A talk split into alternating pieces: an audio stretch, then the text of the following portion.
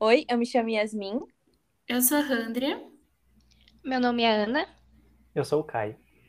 Nós somos estudantes de biomedicina da UFPR e fazemos parte do projeto Papo Seguro, que é um projeto com a finalidade de conscientizar os jovens sobre a importância da saúde sexual e a prevenção das ISTs.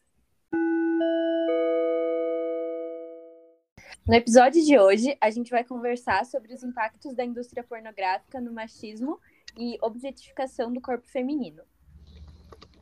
Bom, a objetificação é um termo que foi cunhado no início dos anos 70 e consiste em analisar um indivíduo a nível de objeto, sem considerar o seu emocional ou o seu psicológico. E nesse, nesse exemplo que nós vamos conversar hoje, a principal é, consequência disso seria a banalização da imagem da mulher, ou seja, a aparência das mulheres vai importar mais do que todos os outros aspectos que as definem enquanto indivíduos. O consumo do conteúdo pornográfico, ele provoca uma mudança na maneira dos adolescentes se relacionarem em nível afetivo e sexual.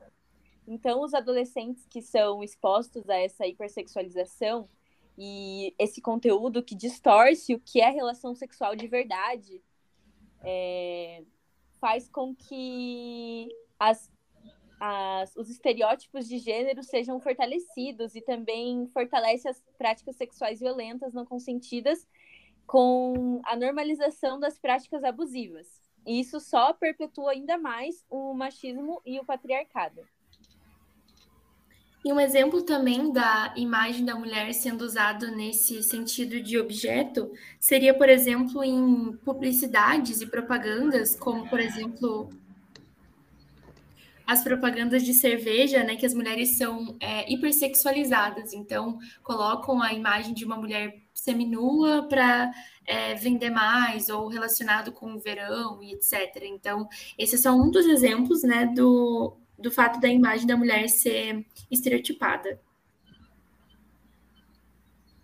É, eu acho que piorou também durante a pandemia, que eu vi que cresceu cerca de 600%, tipo, o acesso a sites pornô. Então, tipo, todo mundo em casa, assim, a interação com, digamos, pessoas de verdade, assim, diminuiu e as pessoas se sentiram tipo, mais à vontade para acessar e tal esse conteúdo e por isso que tem uma grande um aumento desses, das pessoas que acessaram.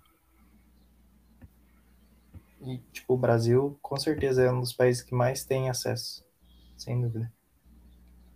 É verdade, eu vi no Brasil também que 22 milhões de pessoas assumem consumir pornografia. É um dado muito grande, né? É, 10% de todo mundo. E falando também da indústria pornográfica, cabe ressaltar aqui que ela faz mais dinheiro do que a Major League Baseball, né, que é a liga de beisebol dos Estados Unidos, não sei, é, e a NBA juntos. E 12% de todo o conteúdo da internet é pornográfico. Um novo filme pornô é lançado a cada 39 minutos. 90% dos meninos são expostos à pornografia 22 milhões de brasileiros assumem consumir pornografia e 76% são homens. E a maior parte que a gente vê é homens jovens, de classe média alta e normalmente num relacionamento sério.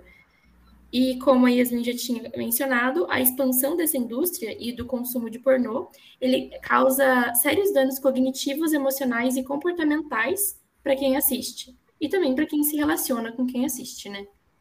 É, sim, porque a pessoa vai ter uma imagem distorcida do, da, da ideia, ela vai absorver o que está vendo e vai imaginar que aquilo é, aquilo é, digamos, o, o ideal, o certo.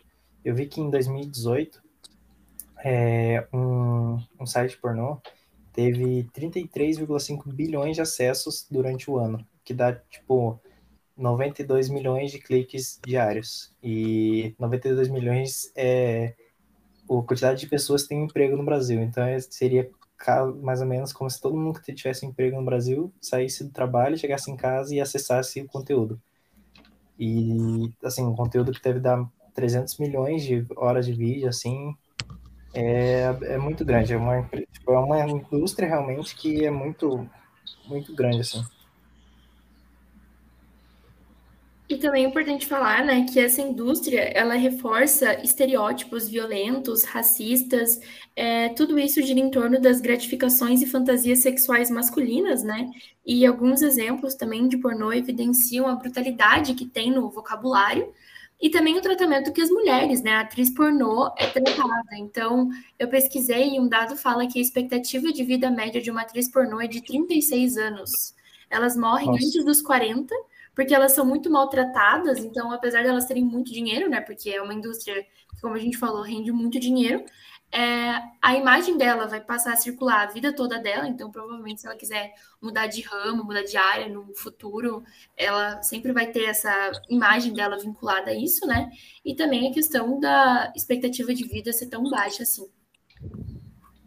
Sim, e além, além da, da objetificação do corpo feminino, tem esse esse fato do, do abuso com as atrizes que, que fazem esses filmes. É, fica marcado, né? Tipo, não vai ficar sempre na internet lá a pessoa, a vida da pessoa. E outra coisa que é importante também é que nesses algum desses sites eles tipo, não tem um, um filtro para conteúdo que uma pessoa pode fazer o upload. Então, por exemplo, às vezes tem conteúdos de com crianças ou de tráfico de pessoas que não passam por um filtro e estão lá, as pessoas podem ver. Então, tipo, é, é uma parte legal, assim, também, ilegal do, do, dos sites, né?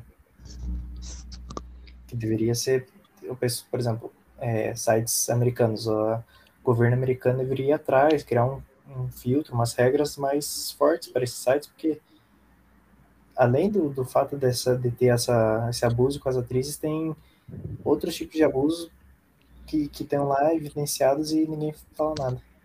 Sim, essa questão dos filtros também não é só na internet, até mesmo na televisão a gente pode perceber a popularização das cenas eróticas, né? Então, antes o que era considerado uma pornografia suave, hoje nem é mais considerado pornográfico, e o que era uma pornografia grave, digamos assim, agora é normal e tem uma tendência também à violência e ao domínio sobre o outro, e as pessoas vão normalizando cada vez mais isso. Sim, essa indústria sexualiza assuntos muito problemáticos, tipo, e a maioria deles, as mais comuns é pedofilia, estupro, incesto. Incesto, principalmente tem bastante. É, exato. Tipo, tem muito dado na internet que mostra isso dado confiável, né? Que eu digo, não um dado de qualquer lugar. E uma das, das problemáticas ao redor desse tema é como os pais podem tratar sobre esse assunto, como eles podem falar com os filhos abertamente sobre, sobre a pornografia, o consumo da, da pornografia e mostrar como isso é prejudicial, né? Principalmente para o cérebro da pessoa. Então, tem uma mulher chamada Erika Lust, que ela é pioneira de filmes pornográficos feministas. E ela lançou, junto com o marido dela, um projeto chamado The Porn Conversation. Que esse projeto tem uma série de informações para ajudar os pais a falarem sobre essa temática com os filhos. Também é importante falar que o consumo pornográfico, às vezes, ele pode é, gerar um problema bem maior, assim, é, psicologicamente falando.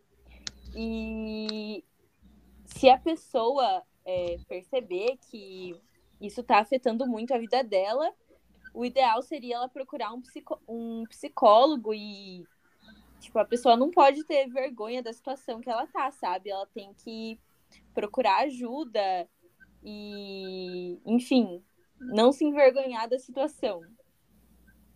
É, às vezes é bom a pessoa é, procurar um, um, psicólogo, porque dentro do, do, ambiente familiar, ali na casa da pessoa, ela não tem a liberdade de falar sobre esse assunto, é um tabu. Então, às vezes no ambiente ele, de médico-paciente, ela pode se abrir melhor, explicar o que está acontecendo, como se sente. E por isso que é importante ela ir atrás e ter esse suporte. Sim, eu vi um dado também na internet que fala que é, cresceu mais de 100% a procura por clínicas especializadas para o tratamento do vício em pornografia. Então, além disso, os dependentes eles também relatam problemas de intimidade, de isolamento e os prejuízos nas suas relações interpessoais. Né? Então, como a pornografia ela remove a intimidade do contato humano, ela vai meio que desumanizar o encontro sexual. Então, isso vai ser reduzido ao mecanismo físico e agressivo, e principalmente, sei lá, se um adolescente vê, é, principalmente os adolescentes mais jovens, né, na idade da puberdade e tal, antes de ter a primeira relação sexual, eles podem pensar em olhar é, sites pornográficos e tal, para ter uma ideia de como como seria o certo na cabeça deles, digamos assim, e eles vão tentar reproduzir aquilo que eles veem ali, né, que é um comportamento extremamente machista, onde a mulher ela meio que sai perdendo, entre aspas, porque ela está sujeita àquela, àquele tipo de situação. Então, não, ele não vai aprender a respeitar a mulher da forma correta, não vai. É, sei lá, ele vai aprender a reproduzir o que está ali, né? Então, isso também é bem prejudicial, tanto para ele quanto para quem for se relacionar, né? Com essa pessoa.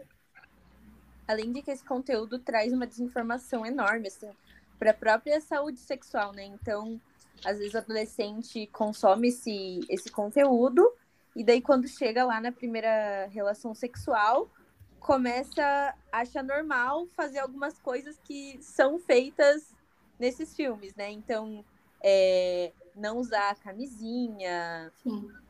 É, ai, várias práticas, né, que não são corretas durante a relação sexual, que podem acarretar em IST e etc.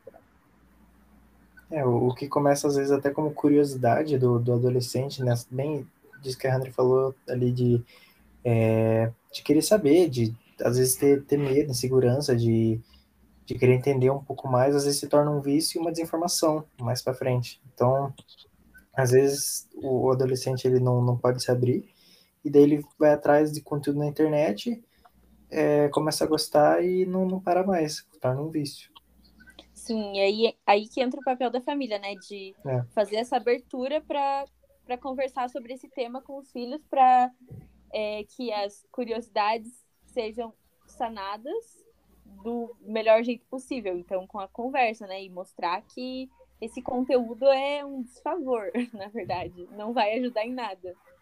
Sim, é exatamente isso. No começo, a pessoa ela pode até sentir um pouco de é, repúdio, né, a certas práticas e conteúdos, mas ela vai meio que se acostumando, como o Caio falou, e ela vai procurando doses cada vez mais fortes para alcançar os mesmos resultados, né? Então, isso também vai gerar perda do prazer, por exemplo, nas relações sexuais reais e sadias. Então, a pessoa ela vai querer fazer coisas cada vez mais, é, sei lá, mirabolantes, é, para atingir o mesmo prazer que ela tinha com com uma relação mais normal, né? É, vai, vai banalizar a relação de, humana, assim, dela. Tanto num, num, sentido sexual, mas até num sentido do dia a dia, assim. Ela vai, tipo, às vezes a pessoa começa a olhar para um, um, amigo, assim, um amigo de outra forma, fala assim, nossa, tipo, aquilo que eu vi ontem é, foi muito incrível. Tipo, e não é assim, sabe? É, ela precisa se informar da maneira certa. Bom, então, é, também tem o fato de aquela comunicação que a gente vem falando desde o primeiro podcast, a comunicação aberta com a família e tal, adolescente poder contar com a família. É, quando os pais forem introduzir esse assunto sobre educação sexual e tal, é importante também eles abordarem essa questão da pornografia, né?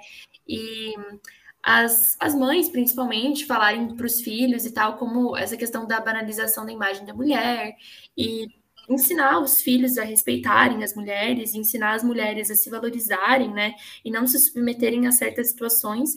Então, principalmente essa questão de ensinar sobre o próprio valor, é, trazer uma, uma, uma, segurança, né, dos filhos e tal, uh, motivar eles a controlar os seus impulsos, né, então aquela criança é, mimada, normalmente, ela não vai saber controlar os impulsos tão bem, então é, falar não para a criança de vez em quando, ensinar o valor real das coisas, ensinar que as pessoas elas valem mais do que as coisas, é, enfim, ajudar a criança a interpretar as emoções dos outros e acho que é mais ou menos isso, né? Quando for corrigir a criança também o fato de não humilhar ela, então sempre tentar fazer um diálogo o mais aberto possível, né?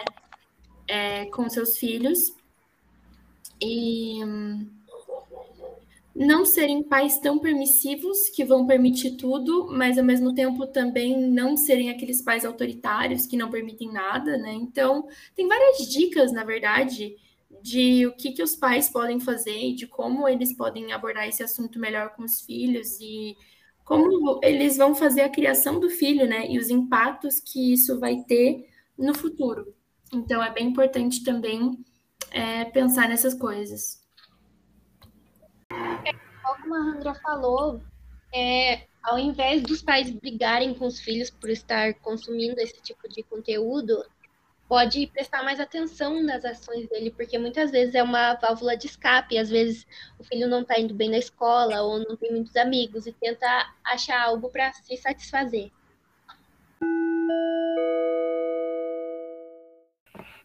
Bom, então esse foi o episódio de hoje. Eu espero que vocês tenham gostado e continuem acompanhando as atualizações em nossos posts no Instagram e compartilhem o conteúdo com os amigos, os podcasts e é isso.